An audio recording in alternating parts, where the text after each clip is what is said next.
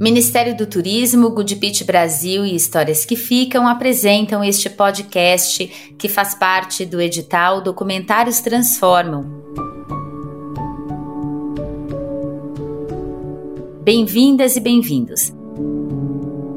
Ao longo de quatro episódios, falaremos aqui sobre o quanto os documentários têm o potencial de mobilizar pessoas para temas relevantes da nossa sociedade e até mesmo de mudar estruturas e criar redes por meio de campanhas de impacto. Eu sou a Ana Paula Souza e este é o podcast Documentários Transformam.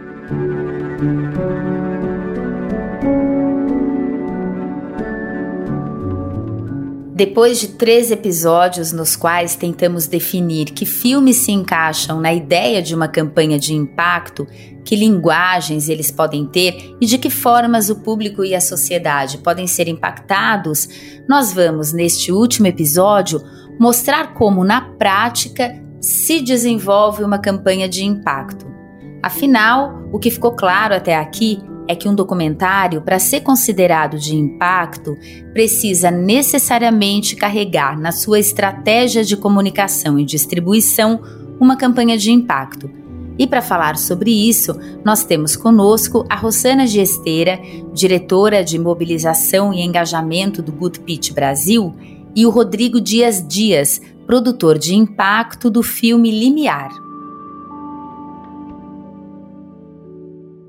A gente começou essa série fazendo uma pergunta que era: documentários transformam? A gente também procurou discutir os tipos de impacto que um documentário pode provocar e tentar entender como mobilizar, como engajar as audiências. Depois dessas três conversas, a gente chega a duas pessoas que colocam a mão na massa na campanha. A Rosana e o Rodrigo são produtores de impacto. Antes da gente entrar na nossa conversa, eu vou pedir então para vocês os dois se apresentarem brevemente. Eu sou Rosana Gesteira, eu sou uma produtora que mora no Rio de Janeiro, eu sou publicitária de formação, mas como produtora de impacto, eu comecei em 2015, comecei fazendo isso incubada na Giros Filmes que é uma produtora independente do Rio de Janeiro, que produz bastante documentário e conteúdos com foco em, em causas sociais. E aí, essa foi minha porta de entrada para o mundo audiovisual. E entre, entre filmes e consultorias, né, assinando a, a campanha e consultorias, tem agora no repertório 17 filmes.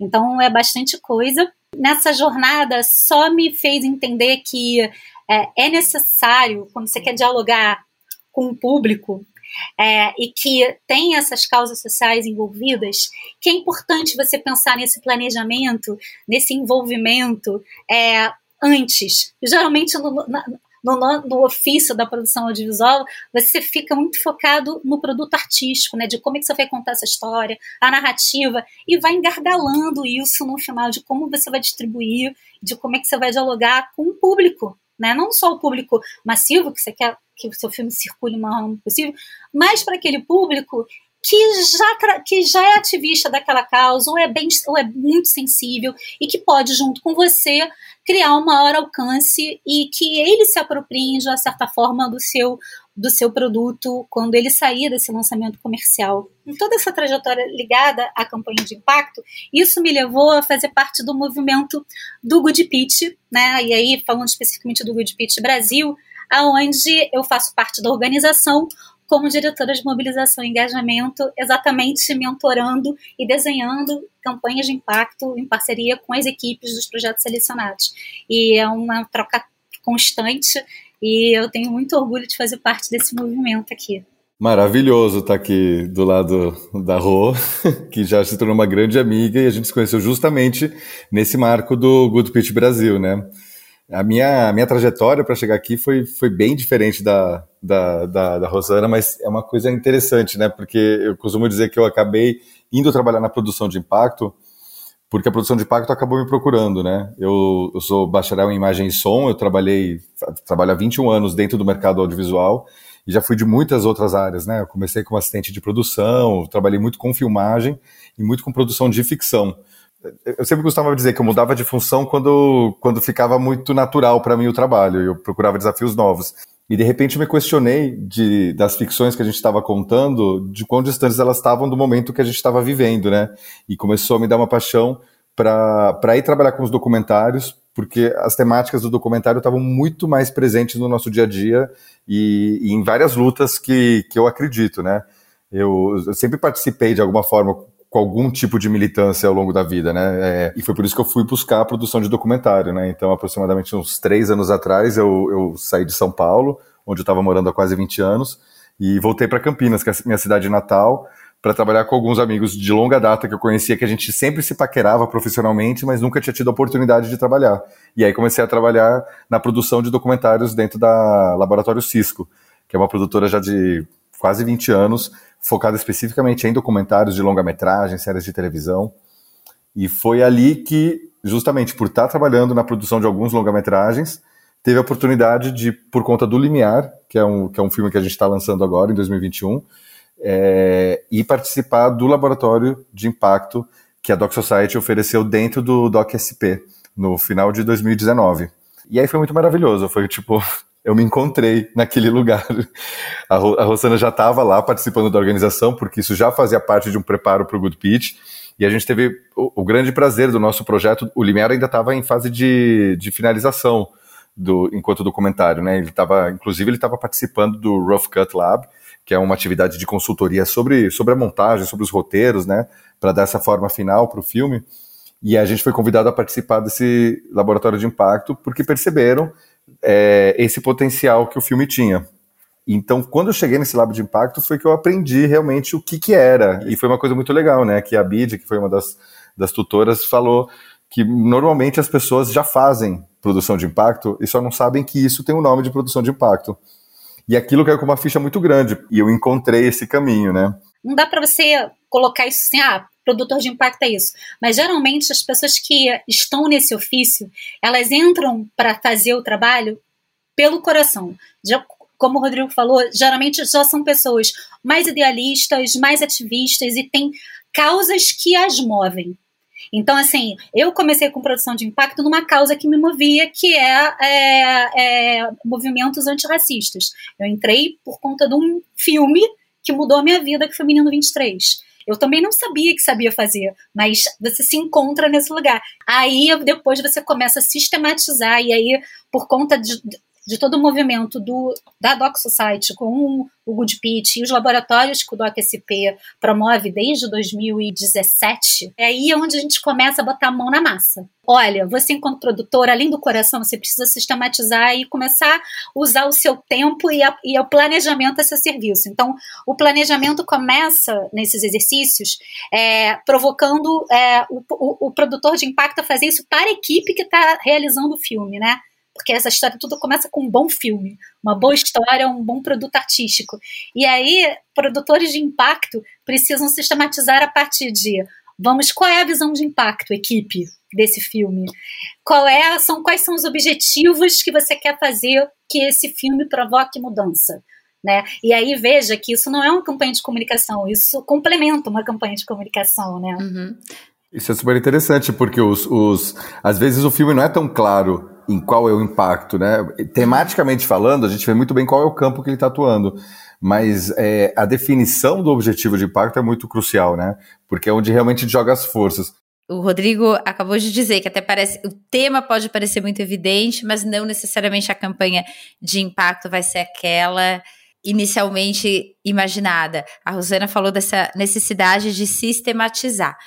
Eu gostaria que a gente agora é, fizesse aqui um exercício de pegar dois filmes como um estudo de caso. O que eu gostaria é que vocês contassem mesmo é, em que momento cada um de vocês teve acesso a esses filmes, em que momento vocês entraram e como vocês foram criando a campanha de impacto e acredito que em alguma medida até também transformando alguns significados desses filmes.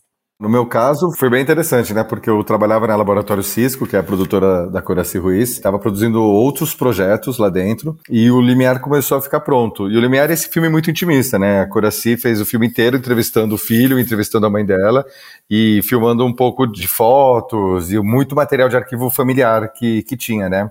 Então ela trabalhou muito sozinha junto com a montadora depois, que é, que é a Luísa Fagá, construindo essa narrativa. Então quando já tinha um primeiro corte, foi só então que as outras pessoas da produtora, inclusive da família, começaram a ter acesso. Foi quando se acreditou que o filme era um filme. Bem nesse, nesse momento, né, já estava do primeiro para o segundo corte, foi quando veio o Doc SP para o Rough Cut Lab, e foi por uma grande coincidência, porque naquele minuto ela imaginou dela mesma participar do, do laboratório de impacto.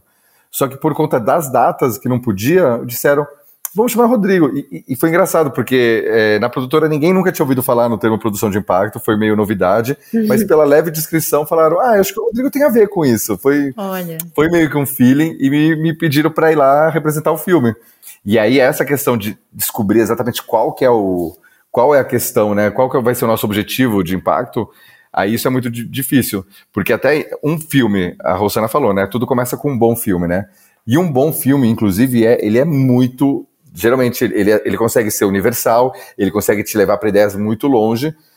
Então, de onde a gente tira essa mobilização toda vai para canaliza para que lado? A gente sempre diz que o filme é, é só o primeiro momento do impacto, porque o filme ele sensibiliza as pessoas e deixa elas prontas para agir e para serem. Essa energia tem que ser usada. É aí que vem toda a estruturação do que vai ser a campanha de impacto.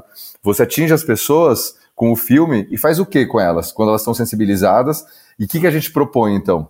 E isso demora um tempo, né? No caso do Limiar, a gente inclusive fez várias sessões com públicos que a gente, que a gente acreditava que, que iam ser mais sensíveis ao filme, para entender que tipo de impacto natural já, já vinha, assim, do, que temas surgiam e, e que vontades surgiam nessas plateias.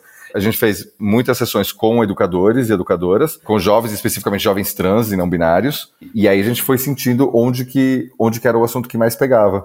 E muito por conta do próprio exemplo do filme, que é uma conversa, né? Principalmente da mãe com o filho, um dos grandes objetivos era trazer de volta a possibilidade de, que, de estimular um diálogo de respeito sobre a transgeneridade, tanto dentro da família, mas como em qualquer outro espaço. E o segundo grande objetivo que a gente tinha, atingir a comunidade escolar, mas principalmente professores e professoras, para que no caso de transgeneridade dentro das suas escolas, sejam mais preparados para entender. A gente percebeu que muitos dos educadores que a gente conversava não tinham nem nada contra, não eram é, com preconceitos intrínsecos, assim, é, era, são as questões estruturais culturais. As pessoas não estão acostumadas a lidar, não têm definições claras, não sabem como agir. Se você mostra esse caminho, o, o Limiar é, uma, é, um filme que dá muito espaço para você ouvir o, o, Noah, né, que é o nosso, que é o filho da Coraci, contando e explicando para ela.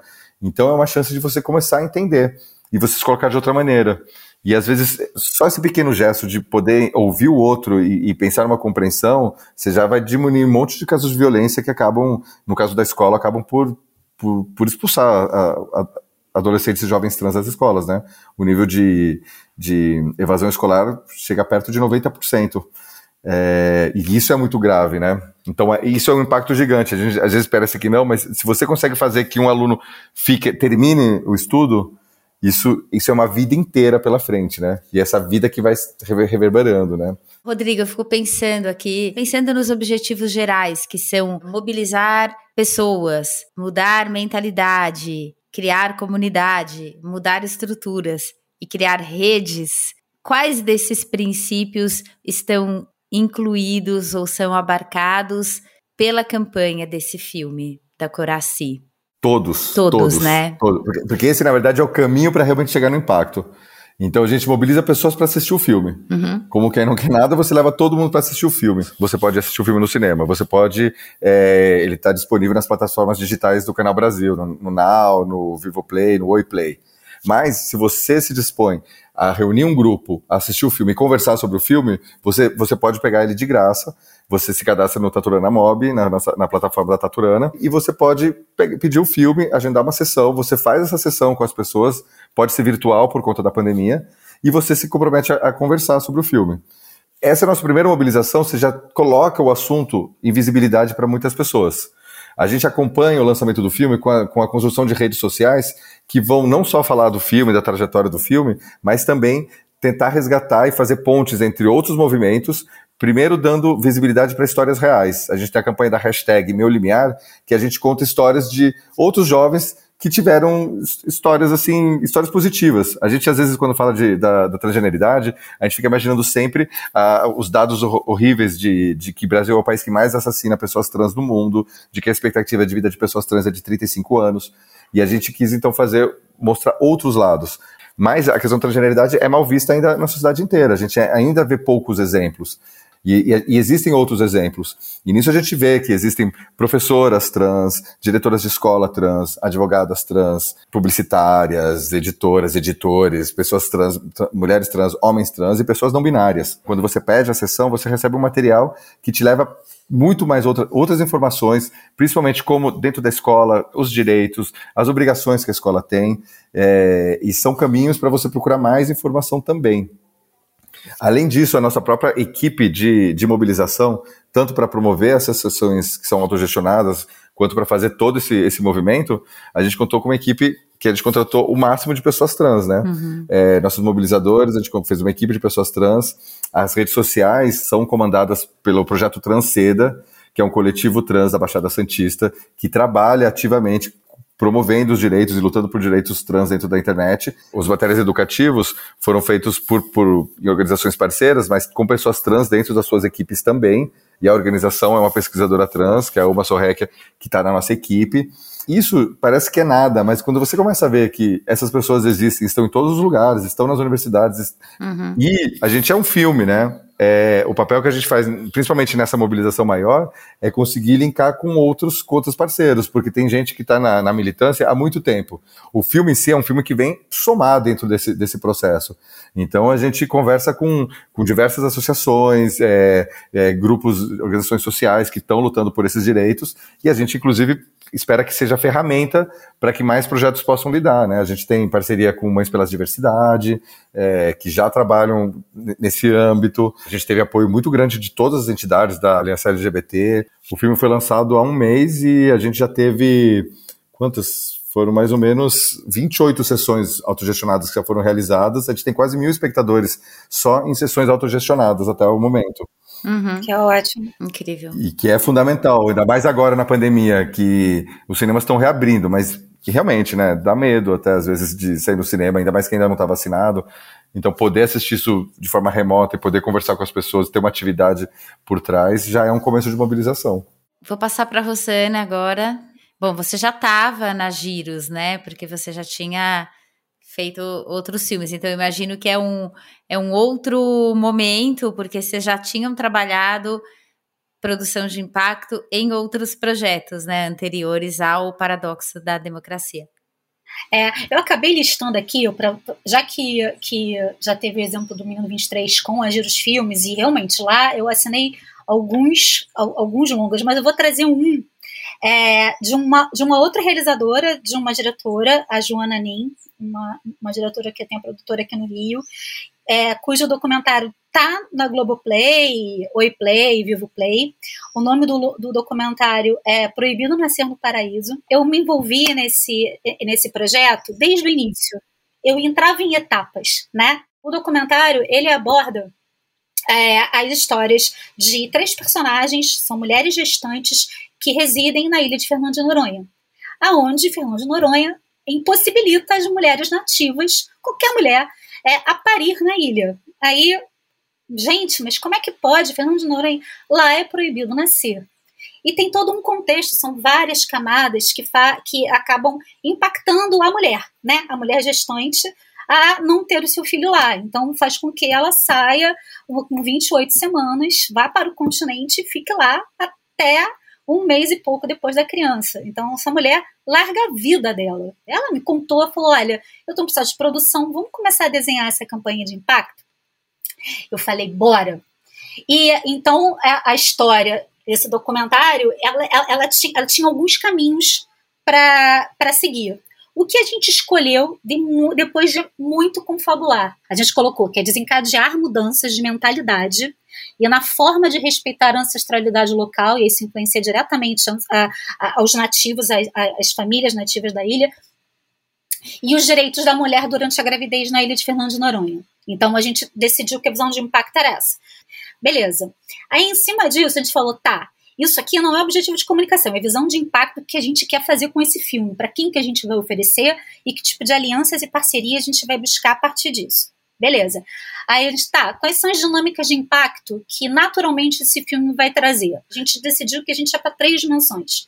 Vamos para a dimensão de mudança de mentalidade, que a gente gostaria que o filme ajudasse a desnaturalizar a violência que as mulheres, que as mulheres grávidas que moram na ilha são submetidas, porque aparentemente naturalizou essa violência, assim, sabe? A outra é uma mudança de estrutura que o filme poderia auxiliar não só aos grupos de mulheres, associações de mulheres, não só da ilha, mas em outras partes do Brasil que têm uma característica parecida. Até as alianças, nesse caso, nessa dimensão de mudança, a gente fez várias conversas com advogadas, com a OAB Mulher, a gente foi conversar diretamente com legisladores de leis, é, principalmente com o pessoal é, do grupo Curumim de Recife, que é muito ativista. E por fim, a gente falou, vamos, e tem a, a, a, parte de fortalecimento de comunidade, né? Que é fortalecer os laços da ancestralidade dos nativos da ilha, né? Entre as mulheres moradoras a partir do resgate da memória, dos laços de afeto. A gente queria, tá, então a gente tem um caminho de mudança de estrutura, mas tem toda uma exaltação, uma, uma, uma questão da memória dos nativos aqui para poder valer o direito das, pelo menos as nativas terem seus filhos lá. Aí a gente listou quatro objetivos de impacto que o filme seguiu, é, que é ampliar e qualificar o debate sobre o direito da escolha da mulher e a sua voz ativa sobre o seu próprio parto. Ó, é o meu corpo, eu decido como eu quero fazer o parto que é no caso das mulheres de Noronha, elas não podem. A outra questão era considerar a questão do pertencimento e ancestralidade dos povos estabelecidos na ilha, que estão há mais de 50 anos, tem uma questão de disputa territorial, inclusive, na ilha. A outra coisa reivindicar, né, com o filme, ajudar a reivindicar melhorias no sistema de saúde da ilha, para que o único hospital local seja capaz de socorrer as emergências, não apenas o parto, que isso é a coisa mais bizarra que tem na ilha. Não tem uma saúde básica. Então, se você tiver um piripaque, cortar, ter, precisar ter é, uma transfusão de sangue, uma coisa de emergência, tá lascado porque não tem.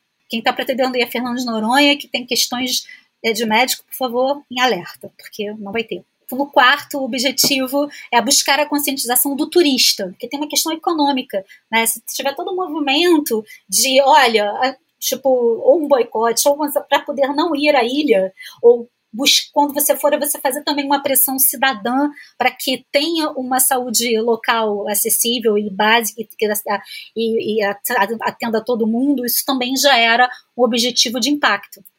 E aí a gente foi, tá, tá com os objetivos de impacto, quem vai ajudar a gente nessa toada? Tá, as mulheres da ilha é um público-alvo. Os moradores da ilha, outro público-alvo. Os turistas, outro público-alvo. Os órgãos de justiça e profissionais de, de, de, de saúde, outro público-alvo. E a gente começou a estruturar a imprensa especializada que cobre esse tipo de, de pauta. As doulas, porque a gente botou lá, a gente tem saúde, justiça e acolhimento. Aí começou, eu e Joana, eu comecei a ligar e marcar agendamentos exibições fechadas, nessa época não tinha pandemia, então era muito bom, porque a gente foi na Fiocruz para dialogar diretamente com os agentes de saúde, eles estavam já com um programa em relação à humanização do parto, e a gente fez exibições assim, muito emblemáticas, porque os assuntos iam para outros caminhos, né? Mulheres que sofreram violência obstétrica, é, mulheres que, que, que foram impedidas, no caso as mulheres de Noronha, mas tem Florianópolis, a ilha, também tem mulheres que também tem essa questão, interior da Bahia, que a gente começou a ver que tinham questões de disputa é, territorial e política que acabava é, impactando a, a, mulher e a decisão dela de como ela queria fazer o parto dela e, e onde ela queria fazer o parto dela. E contando um pouco isso, e depois de que a gente estava com essa estratégia, a gente decidiu assim, tá, quais são as datas e efemérides e movimentos que a gente precisa estar próximo. Aí listou o que, que a gente queria, quais, são, quais eram os principais, tipo, o Dia Internacional da Parteira, pô, a gente tem que fazer alguma coisa específica com esse público, o Dia Internacional da Mulher, inclusive o filme foi lançado, as redes sociais do filme foi lançada nesse período. E aí a gente foi estruturando a narrativa a narrativa da campanha de impacto junto com a narrativa de comunicação e distribuição que estava sendo feita pela Bolivar Filmes. E foi muito bacana o, o, trabalho. Acabou que, que foi que levando o público até ser lançado no Globoplay, né? Ele teve uma carreira breve no cinema, já na pandemia. E depois ele foi direto para o Globoplay e a gente foi criando essa intimidade, esse vínculo emocional com esses públicos que eu falei. A campanha de impacto, ela interfere diretamente na distribuição tradicional do filme ou esses dois processos tendem a andar de forma paralela? Como se dá esse diálogo entre. Não sei nem se a gente pode usar a expressão distribuição de impacto, né? Não, pode, pode, pode e deve usar assim, né? Porque acontece de todas as formas, né? É, o Limiar, por exemplo, está sendo distribuído pela Taturana, que faz a distribuição é, comercial, a dita tra distribuição tradicional e também a distribuição de impacto. Então é um modelo que a gente já está dentro da própria distribuidora, já tentando trabalhar as duas distribuições de uma forma harmoniosa, né? É, como que uma coisa ajuda a outra. Mas não é necessariamente assim. Você pode ter um, um filme que tem uma distribuição preparada já com, com, com, uma distribuidora que faz só essa parte comercial, de cinema, televisão, do, os veículos que já, já tradicionais de, de exploração comercial da, da obra, e ter uma distribuição é, de impacto, que vai trabalhar com, com essas sessões comunitárias, ou, ou, Porque é isso, né? A gente, quando fala de distribuição de cinema, a maior parte do território não tem cinema. Não precisa nem ter medo de uma coisa estar tá interferindo na outra negativamente, de, de, uma coisa tirar o público da outra, porque são focos muito diferentes, né? Às vezes a distribuição de impacto é feito por um, por um movimento social também, pode ser feito, que pegue, agarre o filme e decida levar, fazer um projeto a partir do filme e fazer uma própria campanha de impacto. Eu acho que justamente quando a gente pensa em fazer o impacto, a gente não, não tem que estar aberto a, a qualquer cenário possível, porque é, existem muitos caminhos, né? E, obviamente, se a gente trabalha junto a distribuição tradicional com a, com a distribuição de impacto, a gente tende a ter muito mais resultados porque é, se você utiliza um lançamento comercial do filme, é, o filme geralmente está vindo de festivais, aí ele entra no cinema, você tem um pouco mais de exposição é, de mídia, de, de, atenção de público em alguns centros, que acaba gerando um pouco de, de, de curiosidade para outros públicos também, né? Você ter acesso ao que o filme seja falado, tenha críticas, porque a gente sempre tem que lembrar que começa com um bom filme. É, é, é essa, esse é o ponto-chave, um bom filme que te, que te faz pensar e, e, e te leva para outros lugares. Inclusive, é, é, bem comum, né, Rô? Deve ter acontecido com você, de a gente começa com, com um plano e ou o plano tem que sofrer ajustes porque a gente vê que ele está impactando outro tipo de coisa, a gente precisa solucionar essa sede que vem de algum lugar, ou mesmo, às vezes a gente começa a avaliar resultados e começa a perceber que a gente nunca tinha pensado que isso estava acontecendo. É, então, é, é, é, um processo que não termina, na verdade, né? Se a gente quer fazer um impacto realmente, né? Vai, vai além do que é só a comunicação para o filme, né? Você começa a perceber que o filme começa a, a ter um caminho próprio e quem quer se apropriar desse filme como ferramenta pode trazer discussões muito ricas. E isso que é, isso que é o mais interessante, quando a gente consegue chegar, mostrar o filme para que as pessoas entendam e comecem a aproveitar ele para outras coisas. E às vezes às vezes alguém assiste o filme numa das campanhas, numa das sessões de impacto e decide levar para outro lado e começa a promover sessões. Existem muitas parcerias que começam no caminho, né? E é bem diferente do que tradicionalmente se falava de, de distribuição, de colocar todo o esforço num grande lançamento a gente trabalha muito mais com o conceito é, de cauda longa, né? É, de, de, o filme não para de circular. A gente está agora num lugar, depois a gente vai em outro. Inclusive, isso é interessante, porque normalmente a gente não tem equipes de impacto muito grande, então não tem como dar conta de estar tá fazendo ações no Brasil inteiro de uma vez. Mas a gente pode ir pedaço por pedaço e vai ativando pessoas, vai chamando mais parcerias. E isso é meio que o dia inteiro. E a gente vai ganhando cada vez mais espaço e não para. No, no caso do Limiar, acontece uma coisa que é, que é bem difícil trabalhar nesse conceito, porque a questão da transgeneridade está latente em muitos, em muitos campos hoje em dia, né? É uma população que está invisibilizada há muito tempo, e no caso do Limiar, que conta a história de um jovem não binário, nossa, eu falei com uma amiga outro dia, falei do Limiar, ela falou, gente, é, eu tô com um filho trans também, e na sala dele tem três. E na escola tem mais não sei quantos. E aí você começa a ver, no Papo com as Mães pela Diversidade, você começa a ver que é isso. Tem um monte de gente que não está entendendo o que está acontecendo e o que está sempre acontecendo. E foi, na verdade, foi nessas pesquisas que a gente descobriu que a gente que o nosso foco realmente tinha que ser muito mais um público mais adulto do que o público jovem, que está vivendo essa transformação e está demandando tudo isso. Nas sessões com os jovens que a gente teve, as pessoas falavam: quero que meus pais assistam. Nossa, teria sido bem menos problema, teria sido bem mais fácil eu explicar tudo se meu pai tivesse visto esse filme. Então, é natural que a gente aprenda muito nesse processo. Para mim, isso é o mais bonito do, do, do, nosso trabalho, que é o mais motivo, é que a gente está sempre vivo e, e, vibrando muito, né? Não, não, não dá para descansar. É que se você for pensar o exercício de adaptação constante, né, cara? Falou assim, ah, é, é aprendizado, mas você se adapta ao tempo inteiro. E é aquela tua pergunta, Ana, falando, ah, é, para mim, assim, a distribuição de. É, todas as experiências que eu tive, eu sempre fiquei integrada às equipes de distribuição, contratadas pelas produtoras, pelas, né, a própria. Eu já tive a experiência da distribuidora me contratar, ou a produtora me contratar e eu fazer parte da equipe multidisciplinar da distribuidora é uma loucura. Então, na verdade, o produtor de impacto é um cara adaptável e modular. E, e eu acho que essa, essa fluidez desse, desse trabalho é muito interessante. Então, assim, para mim, a distribuição de impacto ela só faz sentido se ela estiver integrada. Se ela não estiver integrada, é uma campanha de ativismo separada. Ela, ela, ela, acho que ela perde potência se ela não estiver integrada. Então, até a provocação e o convite para os realizadores, distribuidores e quem está fazendo autodistribuição é considere na sua estratégia, desde o início, um pensamento de distribuição de impacto, que é já fazer as alianças e articulações com parceiros que estejam com você já desde o início da jornada. Porque, pegando o exemplo do Proibido Nascer, é, a gente começou a jornada do lançamento comercial com nove parceiros estratégicos naqueles três eixos que eu falei: saúde, justiça e acolhimento. Nove parceiros estratégicos, suas redes prontas para nos ajudar a divulgar o filme. Maravilhoso, para mim isso não tem preço. Isso é uma outra dimensão da publicidade que eu acho que tem muito valor. E na montagem da equipe para fazer isso valer, o produtor de impacto nunca faz isso sozinho. Você precisa ter um bom estrategista digital, porque hoje em dia você não vive sem as redes sociais, de ter um bom contato digital. Outra pessoa é muito importante na estratégia de fazer campanhas de impacto com qualidade e alcance é a pessoa de assessoria de imprensa. Então, geralmente, a campanha de impacto é composta por, esse, por, por, essa trinca que eu falo que é a potente, né? Tem o, o produtor, que às vezes está sozinho, às vezes tem uma equipe, e é um pouco do, do, do ofício, assim, para dizer, ah, é, é, mundo de sonhos, todo mundo idealista. Não, gente, dá trabalho a beça.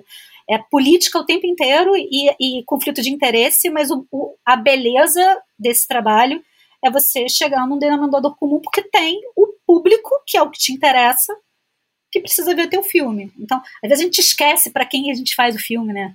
É também uma forma de lançar filmes, né? E de tornar os filmes mais acessíveis. A gente teve durante vários anos a discussão sobre quando tinha, né, fomento ao cinema, que havia muitos documentários, então a gente pegava ali a lista dos filmes lançados no Brasil e você tinha realmente uma imensidão de documentários e as pessoas se perguntavam muito para quem, para quê, quem verá, como verá.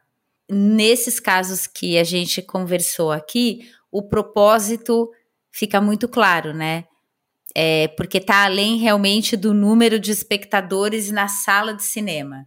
Isso já era colocado. Ah, você não pode medir um documentário só pelo número de espectadores na sala de cinema. Não, mas também muitos desses filmes não tinham outras formas de existir. Eu acho que é, que é esse o ponto também. É verdade, é. é. verdade. Eles só tinham a sala de cinema como lugar e, e ali a existência era muito limitada. E é curioso pensar como a campanha de impacto ela, além de servir para a causa principal ou as causas do filme, ela serve também para o próprio cinema. A gente tem um olhar muito viciado que o que importa é só o filme. E como vocês deixaram claro, o filme é o que mais importa. Mas o tema também tem que importar. Mesmo quando a gente fala só do filme, é, essas dificuldades todas de emplacar no cinema, de números de salas e do próprio comércio como é, né? Essa, essa coisa da, da performance do primeiro fim de semana em cartaz. É, se você compara, você pode, às vezes, em muitos casos, talvez até na, na, grande maioria, você tem números de espectadores muito maiores nas campanhas de impacto. E, e, e um público que você, que você quer qualificado. A, a, gente na Taturana faz questão de que todas as sessões a gente tenha a, contagem de quantas pessoas assistiram o filme e, e, quem organiza a sessão pela própria, pela própria plataforma indica a quantidade de público e um mini relato de como foi, se teve discussão sobre um tema ou sobre o outro, pode deixar colocar foto. Então, isso é uma maneira também de analisar o, o, o, quanto o filme foi visto e por que tipo de pessoas foi visto, né? O quanto que ele mobilizou. E se você vai analisando, né, tipo, onde tem sessão, em quais estados começa a ter sessão, e, e, como a partir dali algumas geram mais sessões ainda. E isso, isso são, são até pensamentos interessantes para a gente refletir nossa indústria inteira. Eu ia te perguntar isso, Rodrigo.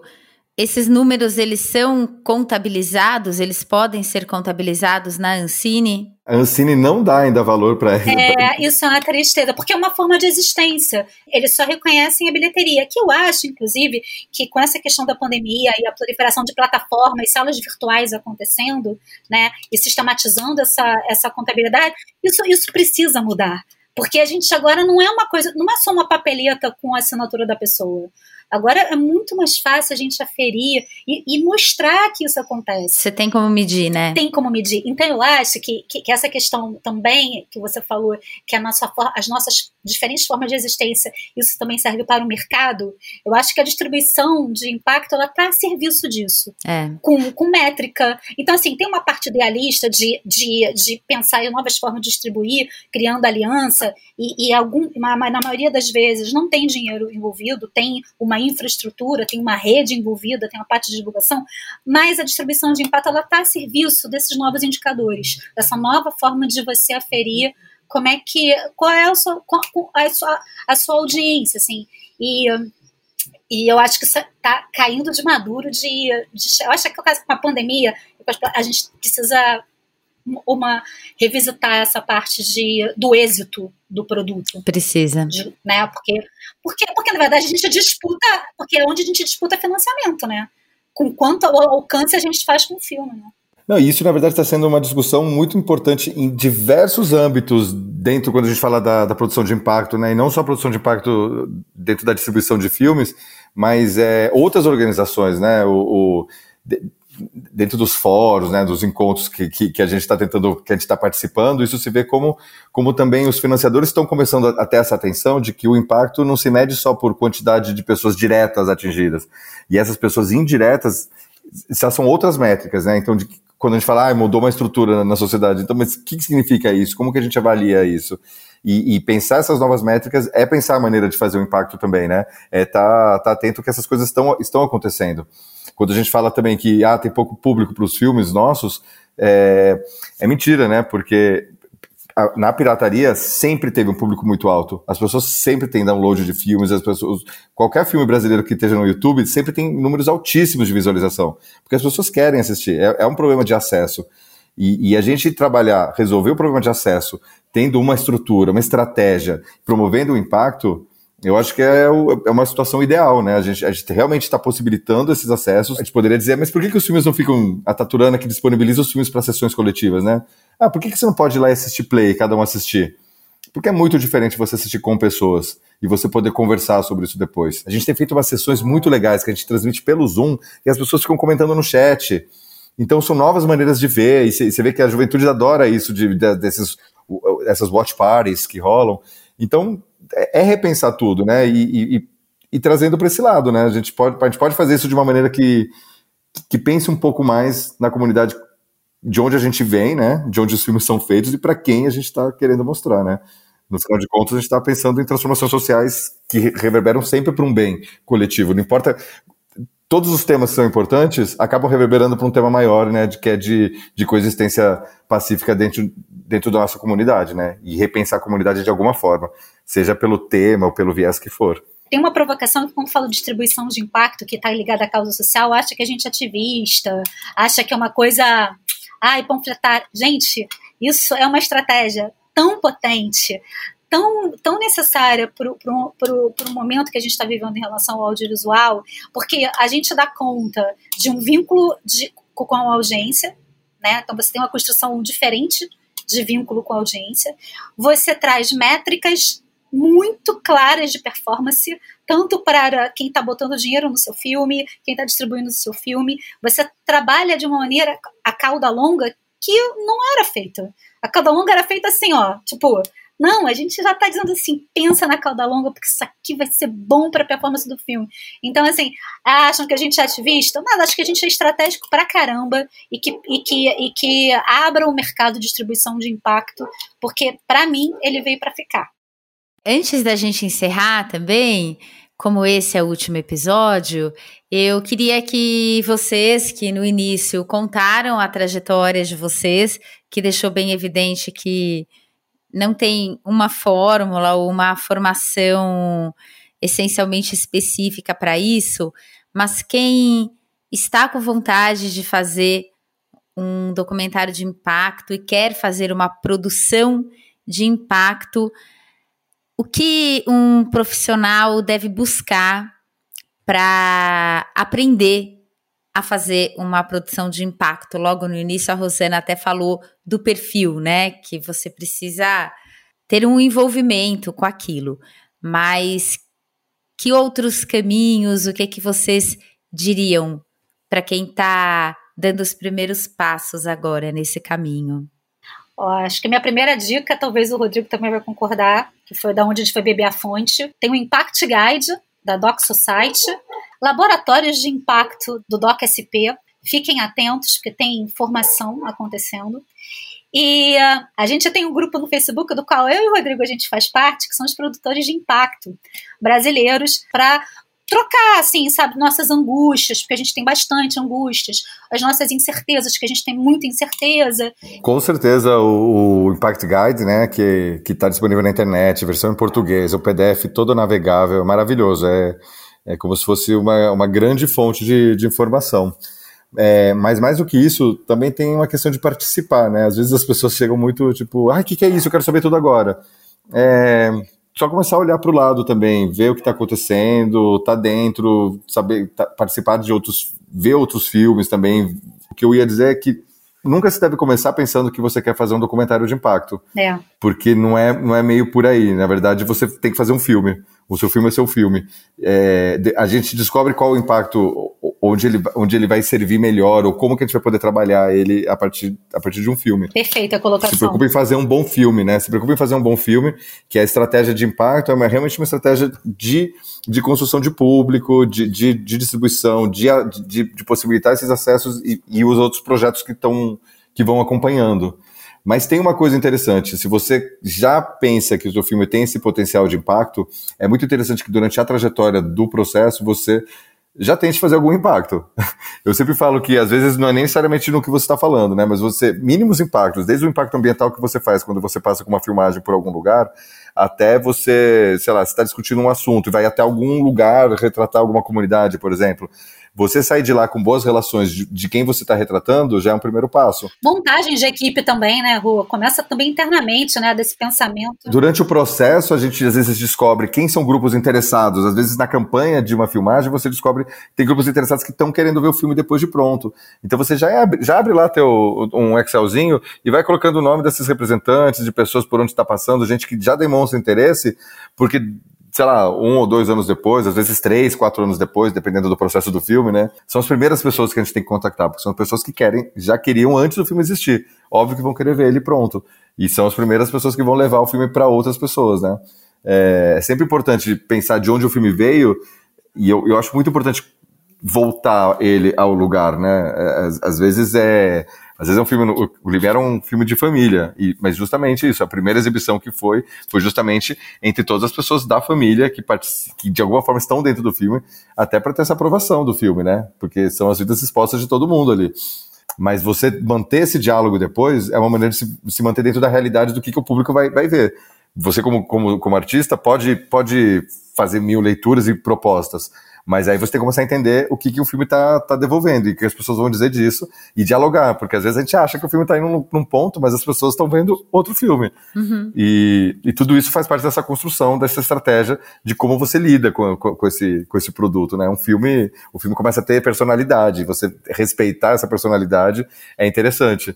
Até parceiros que pegam na mão, né? Assim, tipo, o filme já lançou, ele está com um site de engajamento e tem uma entidade que abraçou aquilo ali e segue e segue o baile. Isso quando acontece é a coisa mais maravilhosa da vida, assim, né, se pensar. Tem filmes que ficam anos e anos e anos. É, é, acho, que, acho que foi você, Rossana, que falou em alguma desses nossos encontros que a gente teve por aí, que relembrou do curta Ilha das Flores. Exatamente. É um, é um curta-metragem maravilhoso que foi feito.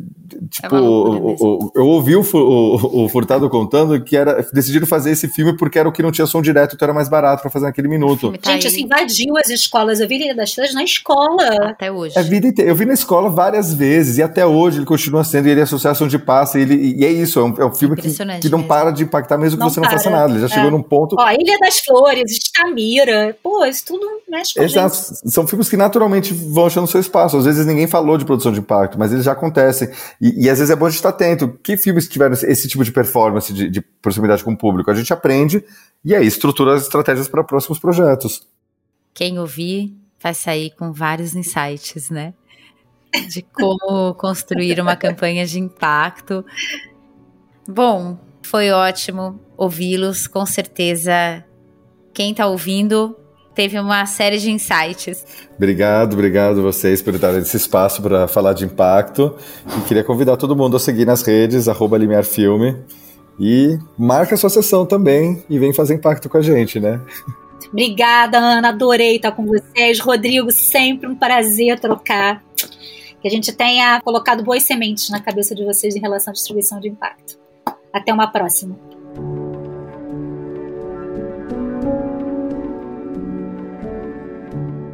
Com este episódio, em que ouvimos os produtores de impacto Rosana Giesteira e Rodrigo Dias Dias, chegamos ao fim do podcast Documentários Transformam.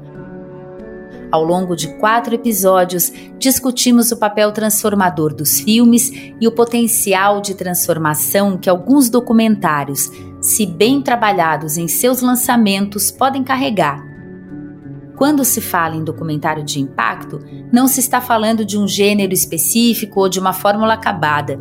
O filme de impacto é qualquer filme que consiga despertar empatia e que tenha o seu alcance potencializado a partir de uma campanha. Mais detalhes sobre o edital você encontra no site www.documentáriostransformam.org.br. Este projeto teve a produção da Renata Druck e captação e finalização de som do Bruno Rezende. Eu sou a Ana Paula Souza, mediadora das conversas, e agradeço a você que nos acompanhou neste programa.